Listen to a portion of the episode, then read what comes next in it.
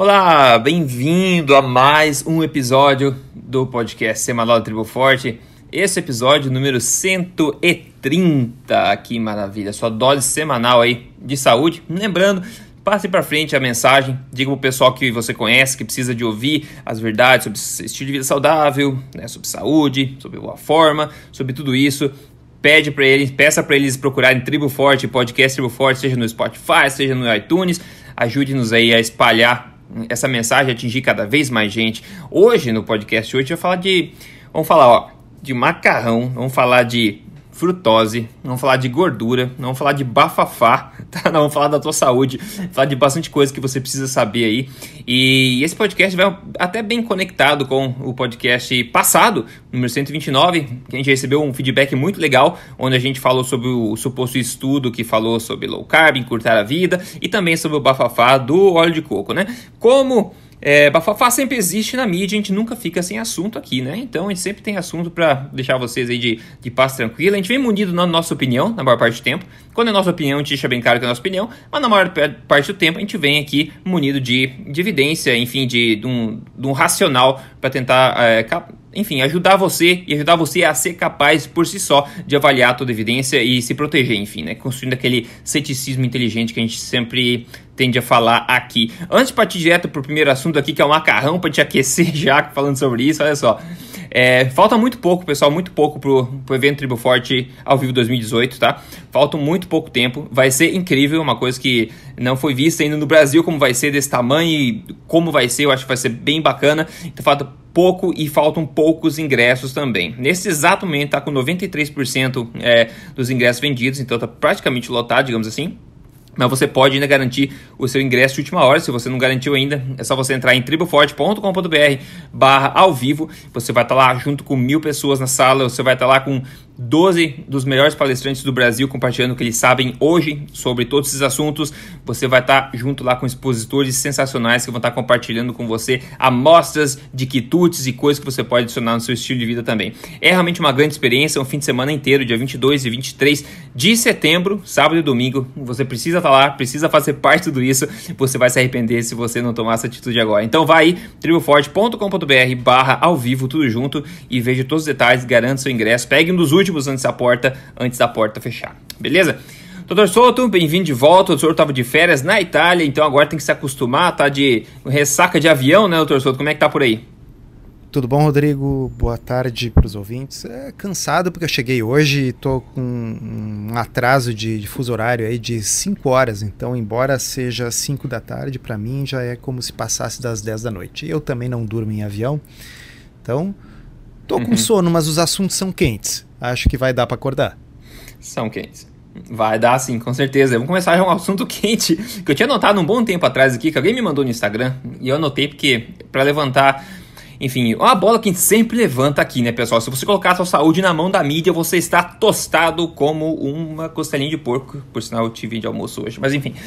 É, macarrão, olha só, no Instagram da revista Saúde, né? Que a gente vem falando de, há um bom tempo aqui disso, né, pessoal? É assim, é um, é show de comédia para mim, pessoalmente, entrar no Instagram da revista Saúde, que supostamente é a maior revista de saúde do Brasil, né? Então imagina só o que a gente vai falar das outras. Mas alguém me mandou, Rodrigo, olha isso aqui. Eu entrei lá, né?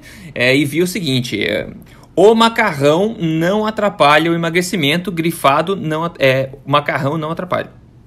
E daí tem um, um belo um prato de espaguete, né? Com, com molho ao sugo e tal. E é isso. Daí o logotipo saúde embaixo. Daí o que ele escreve é o seguinte, para vocês ficarem na mesma página que nós aqui, ó. Vai ter macarrão hoje? Quem escreve é a revista Saúde, tá? Pois saiba que dentro de uma dieta equilibrada, as massas não atrapalham a perda nem o controle do peso. Contraindicado mesmo é cortar o carboidrato de forma brutal. É como tirar a gasolina do corpo. Para ter ideia, recomenda-se que suas fontes representem de 50 a 60% das nossas necessidades calóricas diárias. Agora, é fato que a população, em geral, está extrapolando nesse nutriente. Bom, 60% não é extrapolar, né? Mas tudo bem. Então, então nada de exageros, ok? Para não exceder no macarrão, priorizando somente o nutriente, o conselho é não se esquecer da salada que fornece um monte de vitaminas e minerais e também de uma fonte proteica magra. Exemplo, carne, frango ou peixe.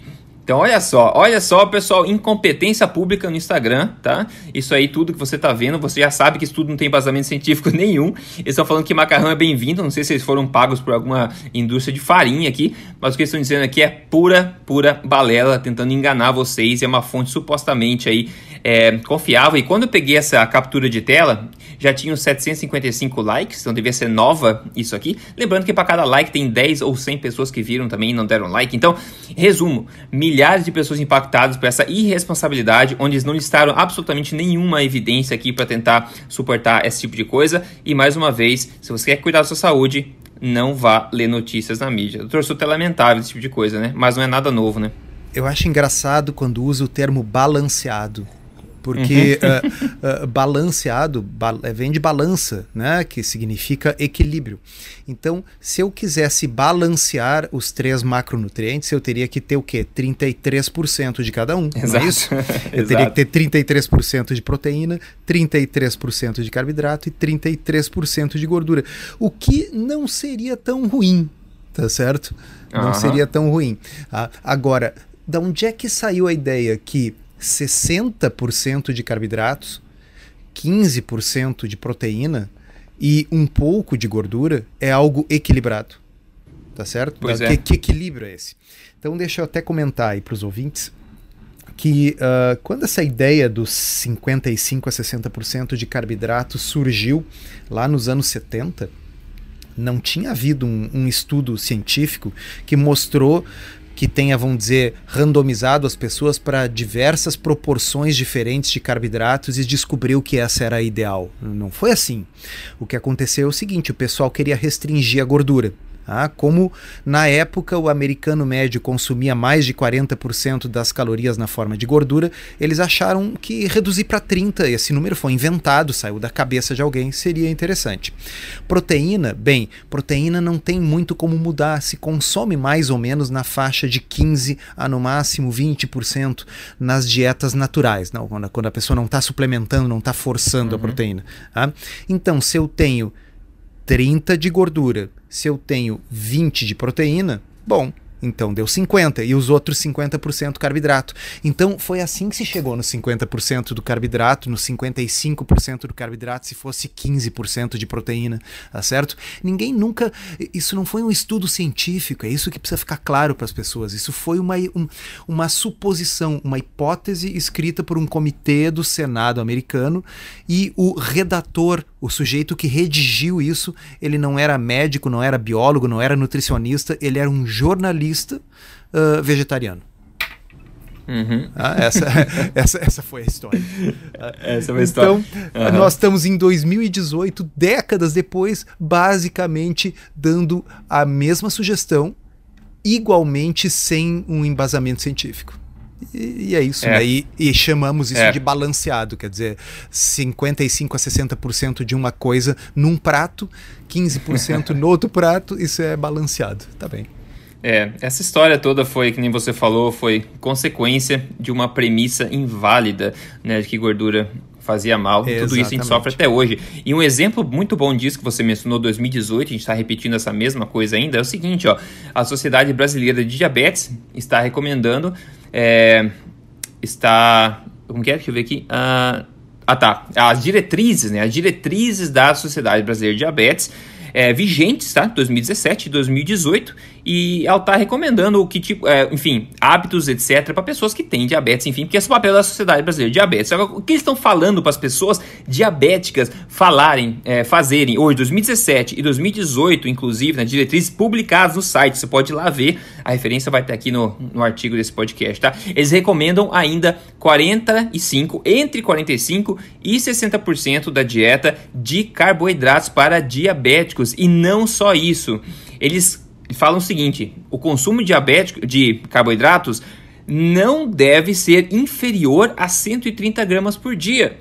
Então eles te forçam, digamos, a comer 45, 60% de carboidratos, lembrando que um diabético é uma pessoa intolerante a carboidrato e ainda diz que você não pode ter um consumo inferior a 130 gramas por dia. Agora, se isso não é crime, o que, que é crime, né? Então a gente continua tendo isso aí, e de novo, sem embasamento é, científico de qualidade, sem ensaios randomizados de qualidade mostrando que isso deveria ser a regra. E tá aí, 2018, publicado online. Né? Existe um sem número de pacientes diabéticos consumindo menos de 30, menos de 20 gramas de carboidrato por dia há anos, não apenas sem nenhum problema, mas com resultados de exames infinitamente superiores, que hemoglobina glicada melhor, com menos problema de de hiper e de hipoglicemia. Ah, então, da onde saiu esses 130 gramas que a gente já sabe por definição que está errado, uma vez que essas pessoas não estão morrendo, aliás, pelo contrário, estão muito bem obrigadas, consumindo muito menos uhum. do que 130. Da onde saiu esse 130? Esse 130 é um número aproximado de gramas de uh, glicose que o cérebro consome por dia numa dieta de uh, alta glicose. Tá? Então, uhum. repetindo, uma pessoa que come uma dieta de alta glicose, em torno de 130 gramas de glicose é o que o cérebro consome por dia. Tá? Incrivelmente, pessoas formadas em faculdade de medicina e faculdade de nutrição não sabem o que é gliconeogênese. Né? O que é gliconeogênese? É o fato de que o nosso corpo, mais especificamente o fígado, alguns outros poucos lugares, mas fundamentalmente o fígado, é capaz de produzir toda a glicose que a pessoa necessita se a pessoa não estiver consumindo nenhuma glicose. Ou seja, não há absolutamente nenhum motivo pelo qual qualquer ser humano não possa ir abaixo de 130 gramas de glicose. Porque justamente porque é necessário manter uma certa quantidade de glicose no sangue, o nosso corpo, que evoluiu por milhões de anos numa situação em que nem sempre tinha glicose na dieta, aliás, nem uhum. sempre tinha dieta, tinha dias que não tinha o que comer. Tá? Os nossos antepassados que não conseguiam fazer gliconeogênese direito, morreram. Sobraram no pool genético aqueles que deram origem a nós, os nossos antepassados, aqueles que são capazes de produzir glicose por gliconeogênese por tempo indeterminado, se for necessário. Tá? Além do que, tem um outro detalhe, isso está muito bem demonstrado nos estudos de Cahill. Cahill escreve C-A-H-I-L-L, que foi a pessoa que mais estudou o jejum nos anos 50, 60 e 70. Tá? E o Dr. Carril fez uma série de estudos mostrando que, uma vez que a pessoa esteja num jejum prolongado de vários dias, tá? o cérebro passa a ser abastecido em torno de 70 a 75% de corpos cetônicos. Então, ele precisa muito menos do que 130 gramas de carboidrato se você não estiver comendo carboidratos. Então, ele só usa uhum. 130 gramas de carboidrato se o que você está comendo é carboidrato.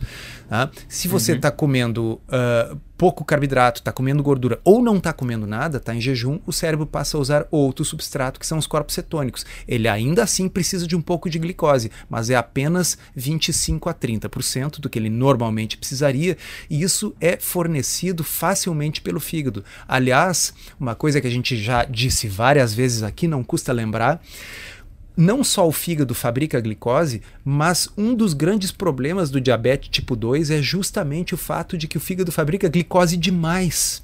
Tá? Uhum, e por isso exato. a glicose é alta no sangue desses pacientes.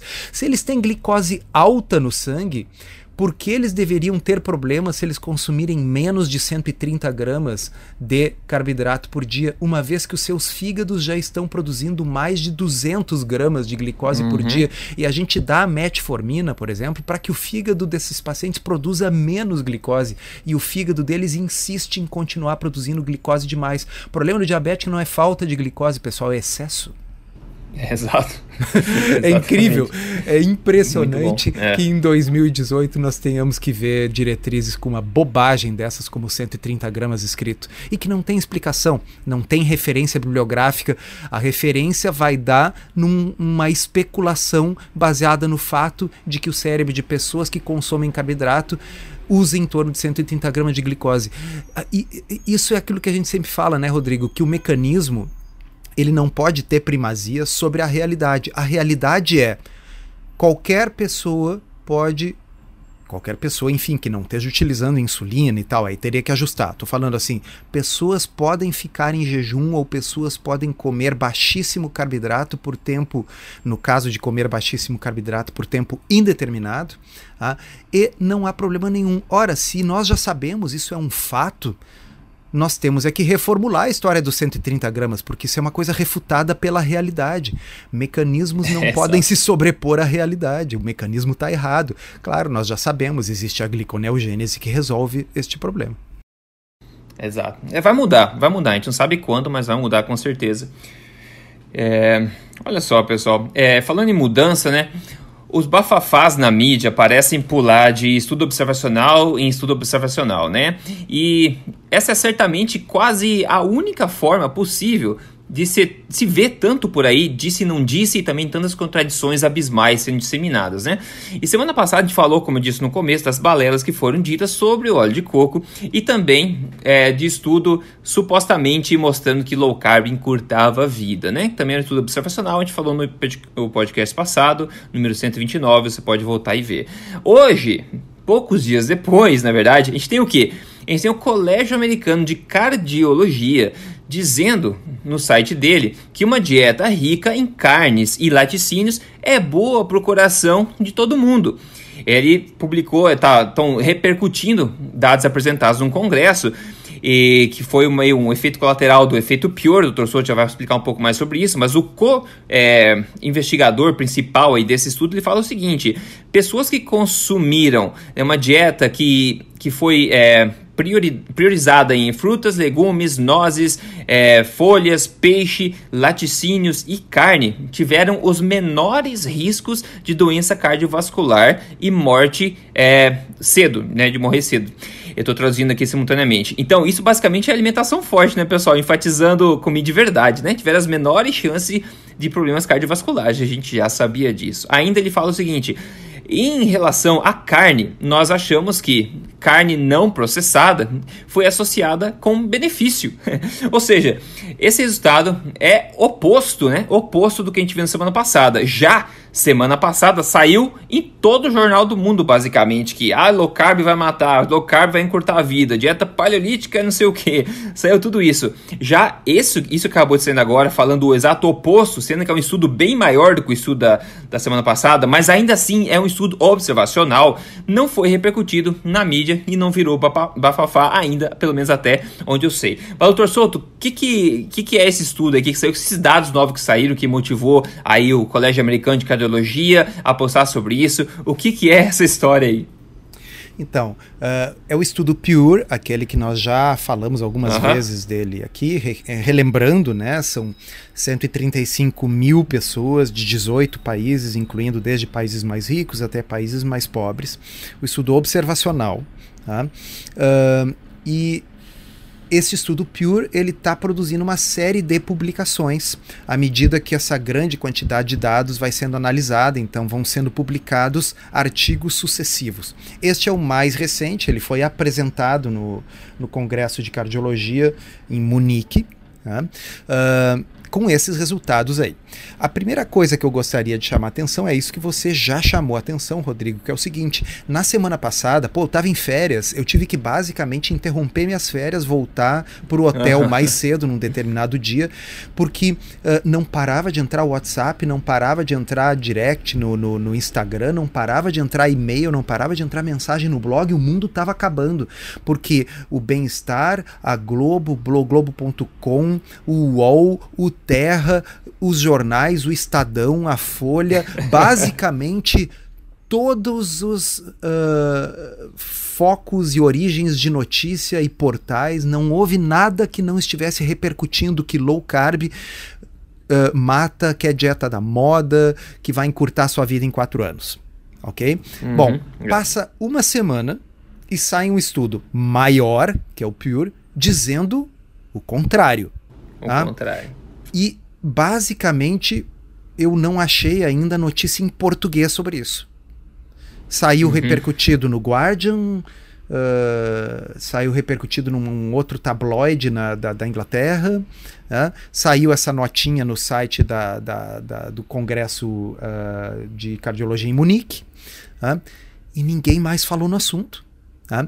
Então, na realidade, quem tem razão? Qual desses estudos está uh, correto? A realidade, caros ouvintes, é que não tem como saber, porque ambos são uhum. observacionais. Eu queria ver se eu uhum. conseguia traduzir para vocês que estão nos ouvindo que estudo observacional é simplesmente serve para levantar hipóteses, eles não podem estabelecer causa e efeito. Estudo observacional não é bom nem quando vai contra o que a gente pensa e nem quando vai a favor do que a gente pensa, como esse último. Por quê? Porque eles são sujeitos a erros. Tá? O fato da vida é que é o seguinte: são dois grandes estudos dizendo o oposto um do outro. Os dois não uhum. podem estar certos ao mesmo tempo. Tá certo? Exato. Exatamente. então, isso prova para vocês que estudos observacionais são problemáticos. Como é que prova? Porque, mesmo que eu não saiba qual dos dois está errado, eu sei que um deles está. É, e os dois são qual? grandes. Exatamente. Os dois são gigantes, os dois têm milhares de pacientes, os dois têm um monte de anos de segmento tá certo? Os dois são uh, de autores respeitados, um foi publicado numa grande revista, o Pure já foi publicado os seus vários estudos no Lancet, em revistas grandes também, tá certo? Então, uh, por questão de autoridade de quem publica, por questão de quantidade de pacientes, por questão da importância da revista científica, ambos são equivalentes. E aí, um diz uma coisa e o outro diz outra. Pessoal, isso é estudo observacional tá certo? Uhum. Estudo observacional tem aquele problema, o mesma coisa que nós já falamos na semana passada, vou dar aquele mesmo exemplo de novo.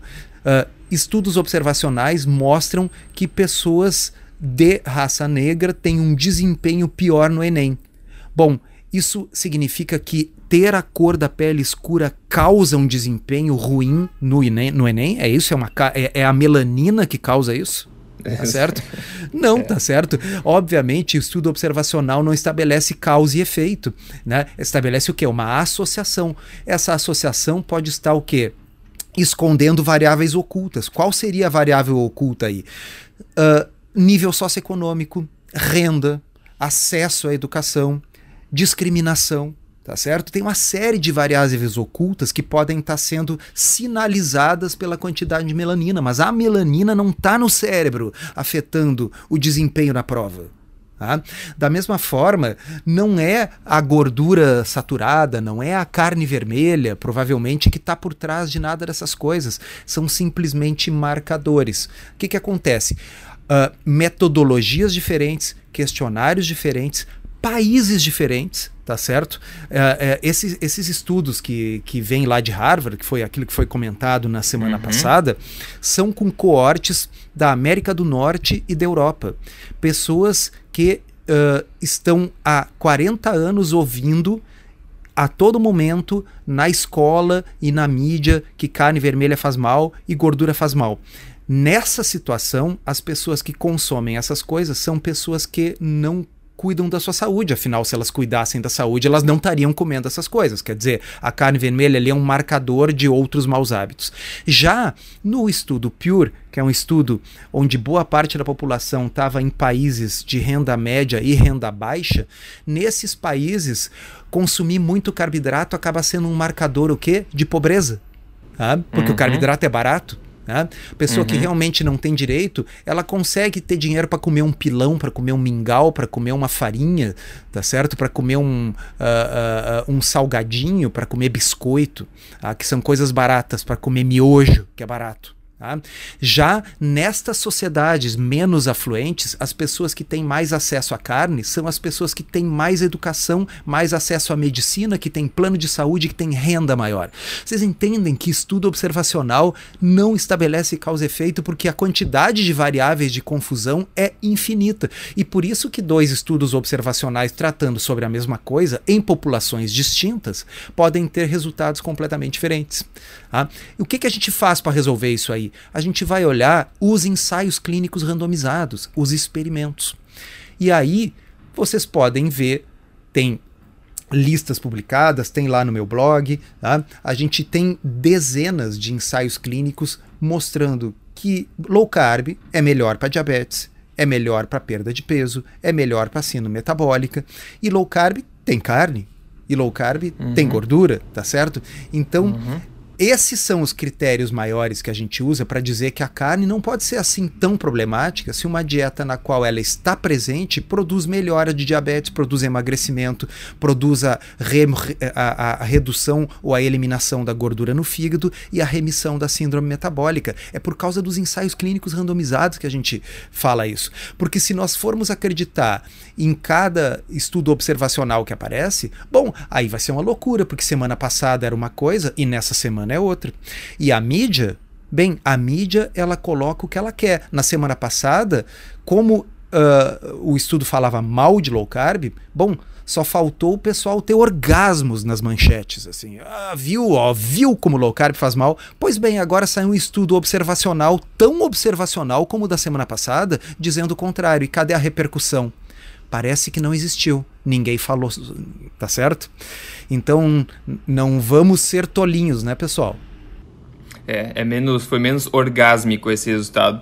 Mas veja só, se a gente for pensar em ensaio clínico randomizado, o, o grande desafio de qualquer ensaio clínico é justamente você controlar a maior, quanti, a maior quantidade de variáveis possível, né? Para você ter menor variação é possível, menor influência de outros fatores, para você ter mais credibilidade nos resultados.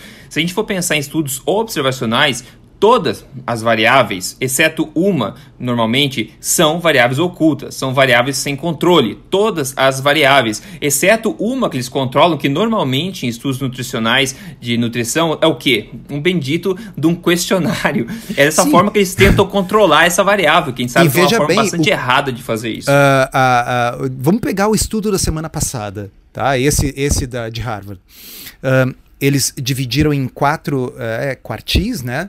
O, o de consumo é. mais baixo de carboidrato, que tinha uma média de 37% uh, por, por cento de calorias de carboidrato, e o grupo que eles acharam que viveu mais, que tinha em torno de 55% uh, por cento de carboidrato. Se nós acreditarmos nas respostas que estas pessoas deram nos questionários, essas pessoas consumiam em média 1.600 calorias por dia. Tá? Uh, se elas consumissem 1.600 calorias por dia, eu gostaria de saber como que o índice de massa corporal médio dessas pessoas era, se não me engano, 27, ou seja, elas tinham sobrepeso. Se elas consumissem 1.600 calorias por dia por 25 anos, elas estariam desnutridas, elas seriam palitos. Uhum. Tá uhum. certo? Uhum. Tá? Então, uh, e outra, no estudo tá, consta ali que eles excluíram pessoas que deram, uh, uh, cujas é, respostas dos questionários é. deram coisas muito acima ou muito abaixo. É. Muito abaixo, por exemplo, abaixo de 800 calorias por dia. Bom, então assim, a pessoa que botou abaixo de 800, obviamente não estava falando a verdade, tá certo? Mas por que que eu vou assumir que a pessoa que botou 2 mil calorias está falando a verdade? Será que ela não chutou? Que ela tinha certeza se ela consumiu uh, quatro vezes por semana, ou três vezes por semana, ou seis vezes por semana determinado alimento, uh, é, é, fascinante vocês tentarem responder vocês mesmos esse tipo de questionário e ver como é subjetivo. Tá? Uhum. É uma uhum. coisa completamente pseudocientífica. Então, uh, uh, como o Rodrigo disse, não, não se tem como controlar a maioria das variáveis. E a variável que se quer controlar é aferida por um questionário que é um negócio extremamente pseudocientífico. Exatamente. E aí se Exatamente. pega esse grande banco de dados e se conclui. Uh, em termos absolutos, a diferença era muito pequena. Essa diferença que fala em X% em termos sim, relativos, sim. Em, termo absolu em termos absolutos é minúsculo. Tem, uh, é, é, vamos linkar depois no, no, no nesse podcast uh, em, em, inglês, mas enfim, para quem quiser aí, com quem sabe a língua ou quem não sabe, bota no Google Tradutor, uma análise que a Zoe Harcombe uh, fez sobre esse estudo. Maravilhosa. Ali tem os números, explica direitinho.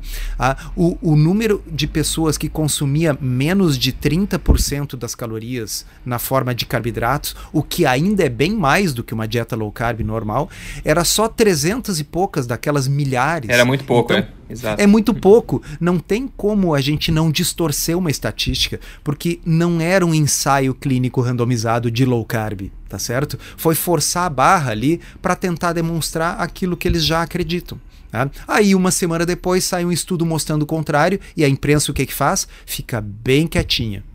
Na realidade, é. a imprensa não deveria ter repercutido nenhum e nem o outro, nem porque o outro. ambos são observacionais. Ambos não podem estabelecer uh, causa e efeito tá certo? O que tem que repercutir são os ensaios clínicos randomizados que de tempos em tempos saem. Só que, bom, esses aí costumam mostrar benefício, vocês já sabem para quê, né? É, exatamente, exatamente. E se o pessoal quer revisar esse bafafá todo semana passada, é muito útil. É, veja o podcast número 129.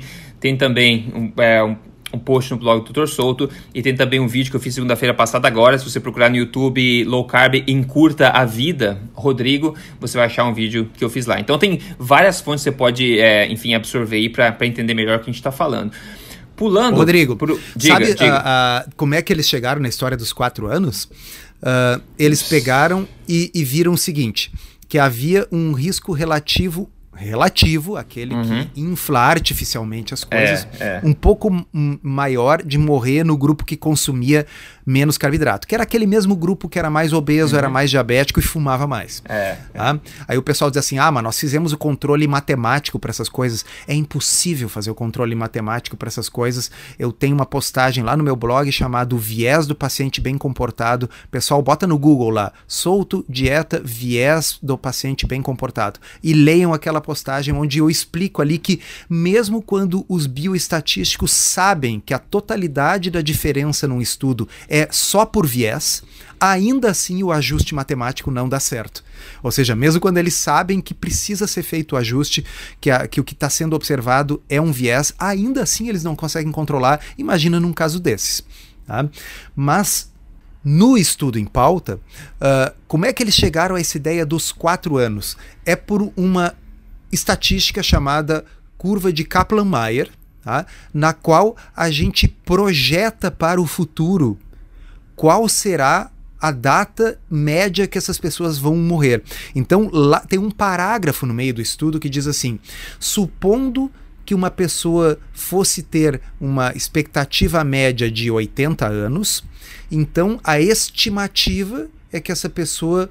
Uh, viveria até os 76 e não aos 80 se ela consumisse menos carboidratos.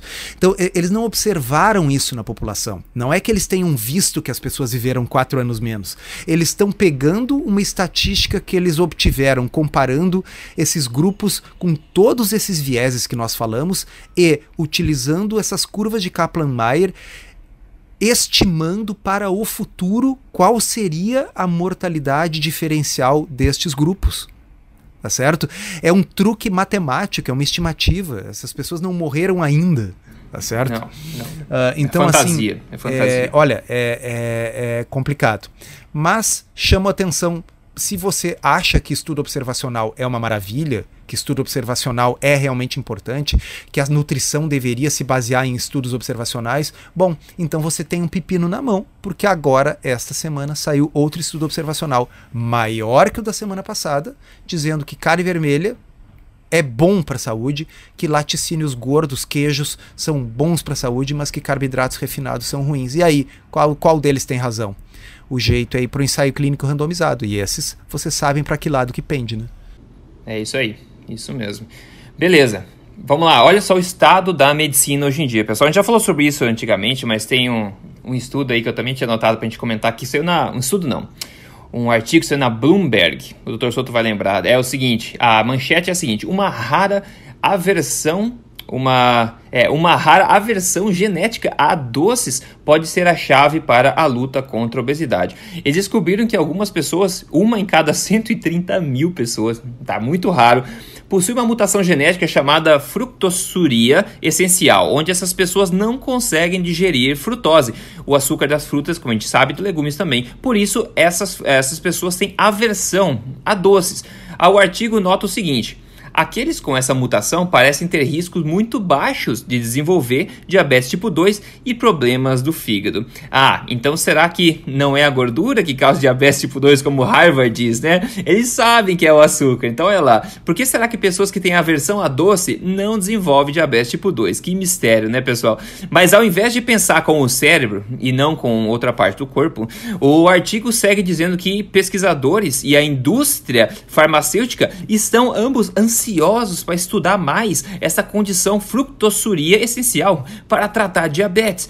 É tão difícil, pessoal, achar alguém que tenha essa condição de tão rara que a Pfizer, né, a Pfizer, que é a maior empresa farmacêutica americana com vendas de 53 bilhões de dólares no ano passado, não conseguiu achar nenhuma pessoa sequer para estudar, né? E fica a nota, tá aí uma ótima oportunidade para você fazer dinheiro caso você tenha essa mutação, tá? Entre em contato com a Pfizer que você vai ganhar uma grana boa. Mas o pior é que o vice-presidente da empresa, ele disse o seguinte: "Nós esperamos que no longo prazo nós possamos de fato prevenir resistência à insulina e obesidade. Ei, ei, nós já sabemos como faz isso, né? E de graça e sem é, nenhum tipo de Rodrigo, medicamento. Não precisa ter essa mutação. Ninguém é obrigado a comer açúcar. Exa tá certo? Exatamente. Exatamente. Olha só, a, a frutosúria essencial uh, falta uma enzima no fígado e, e, e, essas pessoas não conseguem metabolizar a frutose. Ora, então o que, que acontece? Essa frutose que normalmente vai para o fígado e lá causa todo o caos, causa gordura no fígado, resistência à insulina, é transformada em gordura, triglicerídeos triglicerídeos sobem, enfim, tudo que a gente sabe que o açúcar provoca. Nessas pessoas, a frutose acaba sendo excretada intacta uhum. na urina. Uhum. Tá? Então, ao mesmo tempo, elas também têm uma certa aversão aos doces, mas mesmo que ela coma doce, tá? uh, o açúcar uh, uh, ele é digerido, a glicose vai ser usada por todos os tecidos e a frutose eliminada, ao invés de ser metabolizada. E como o artigo explica, é super raro, mas as pessoas que têm isso aí, elas estão praticamente protegidas a vida inteira contra a obesidade, síndrome metabólica e diabetes. Ora, precisa prova maior de que é o açúcar que está por trás dessas doenças? É. Né? depois desse, de, de, dessa mutação. E aí, uhum. o, ao invés, uh, uh, se eu tivesse escrevendo uh, essa reportagem, eu diria: olha, é uma descoberta sensacional no sentido de fazer uma coisa chamada randomização mendeliana. Aqueles de vocês que não são da área médica e dizem, meu, pelo amor de Deus, que diabos é isso? Randomização mendeliana é o seguinte: os genes que nós recebemos são aleatórios, tá certo? Então, assim, eu não escolho os genes que eu vou nascer. É uma combinação dos genes dos meus pais e da minha mãe, tá certo? Então, os genes estão distribuídos na população de uma forma relativamente aleatória. Tá? Então, a própria natureza randomiza esses genes, quer dizer, os coloca de forma aleatória. E aí, se nós temos pessoas que têm esse gene aí da, da, da frutosúria e tem pessoas que não têm, e as pessoas que têm esse gene não ficam diabéticas e não ficam obesas, nós temos aí uma possibilidade de dizer que sim, a frutose tem uma relação causal com obesidade e uhum. uh, diabetes 2, uhum. tá certo? Uhum. A natureza já fez esse estudo randomizado para nós, quer dizer, randomizou mendeliano no sentido de Mendel, de hereditariedade, tá certo? Randomizou isso para nós. Então a gente já tem um estudo natural feito. Tá? E se eu tivesse escrevendo esse artigo, eu diria: puxa vida, sensacional. Agora o que, que nós podemos fazer? Ainda mais sugerir para as pessoas que evitem o açúcar. Qual é a pegada do artigo? Vamos tentar desenvolver um remédio para fazer, para simular nas pessoas essa mutação. É. É. Vocês entendem que coisa louca? Seria é. como eu tentar desenvolver uma bombinha que proteja o pulmão das pessoas contra o cigarro para elas poderem continuar fumando? É. Ao invés tá de né? simplesmente né? dizer para as tá pessoas pararem de fumar, tá certo? É, então, é. assim, eu não preciso de um remédio que faça com que as pessoas urinem a frutose que elas comam. Eu só preciso dizer para as pessoas, pessoal, a gente descobriu, o problema é o excesso de frutose na dieta. Frutose significa açúcar. Comam menos açúcar. Uhum, então, uhum, quer dizer, eu, eu li esse negócio e me dá a vontade de gritar alto. É. É, por isso que eu falei, o estado da medicina hoje eu, tá, tá aí, né? A gente tá na remediação sempre. Como é que a gente pode continuar se enchendo a goela de, de porcaria, continuar sedentário e ao mesmo tempo ter six-pack e ser saudável? É basicamente isso que eles querem dar a solução pro pessoal, né? Esforço nenhum, benefício total. A gente sabe onde que tá indo, né? Que esse caminho não tá funcionando, é muito óbvio isso. Agora, sabe o que está funcionando? É, o que está funcionando é o caso sucesso do dia de hoje, que foi mandado pela Mari. A Mari falou menos 12 quilos. Ela falou muito contente com os resultados. O que ela está fazendo? Alimentação forte, um protocolo correto de jejum intermitente feito na hora certa e de forma estratégica, seguindo as três fases do programa Código Emagrecer de Vez. Ela está obtendo então 12 quilos e mandou a foto anos depois, com no... é, bem claro tempo aqui isso, a diferença. Rodrigo? Esse eu não, não via. O te... Ah, não, o tempo sim, três meses. Ela perdeu três, três meses. meses. Três uh, meses. Eu li esses dias que está uh, uh, aprovado pelo FDA, né? Uma nova medicação uh, para emagrecimento. Ai, ai, Na ai. realidade, essa medicação ela já estava aprovada. A notícia agora é que saiu um estudo com dois anos de segmento mostrando que uhum. este remédio para emagrecer, ao contrário de vários outros, não aumenta o seu risco de morrer do coração ou de ter ah. problemas nas válvulas cardíacas. Que ah, beleza. Então, assim, a boa parte dos remédios para emagrecer aumentam o risco de ter arritmias Sim. cardíacas fatais ou de ter problemas nas válvulas cardíacas que uh, torna necessário fazer uma cirurgia para substituir a válvula cardíaca. Tá? Uhum. Este remédio para emagrecer não tem esse problema.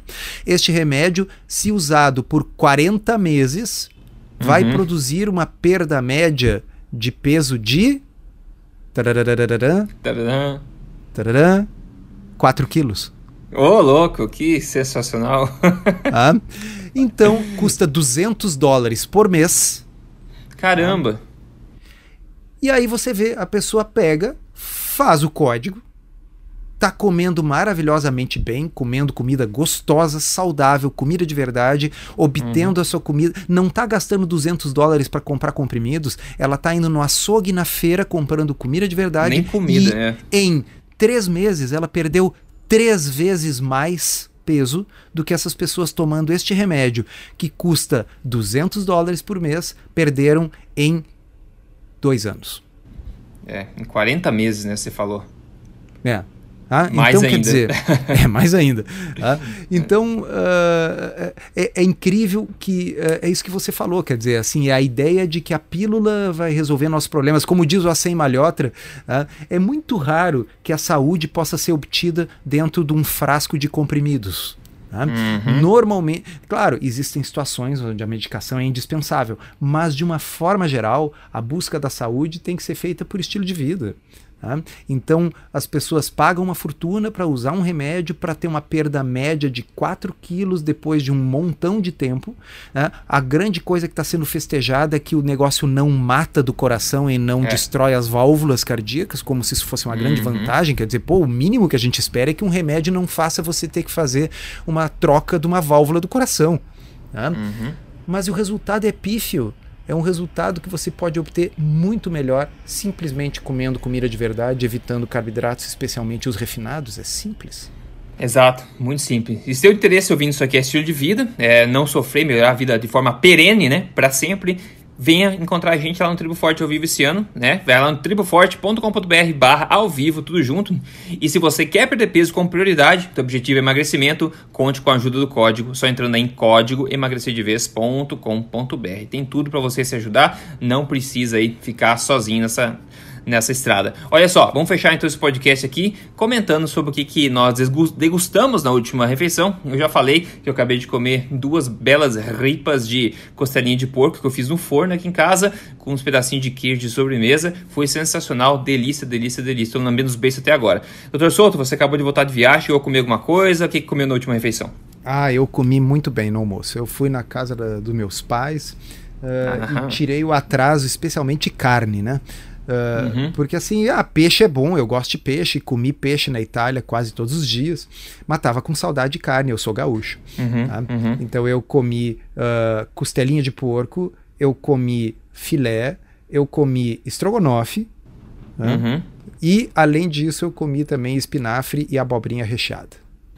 Não, então e... não tá com fome agora, então. Não. Ah, e eu repeti várias dessas coisas. O estrogonofe uhum. foi servido mais de uma vez, as costelinhas foram mais de uma, o filé também. Eu, eu tirei o atraso, assim, realmente tava muito é. bom. que bom. É isso aí, pessoal, é isso aí. Maravilha. Mais um podcast você mandar no WhatsApp pra galera escutar e né, traga a luz da verdade aí, pelo menos, para mais gente, é, começar a influenciar positivamente mais gente, para gente crescer cada vez mais é. e atingir cada vez mais gente, né? E se você ainda acha que a gordura é um problema ou a carne é um problema, não se preocupe que daqui mais umas semanas deve sair um novo estudo observacional dizendo o contrário do que esse dessa semana.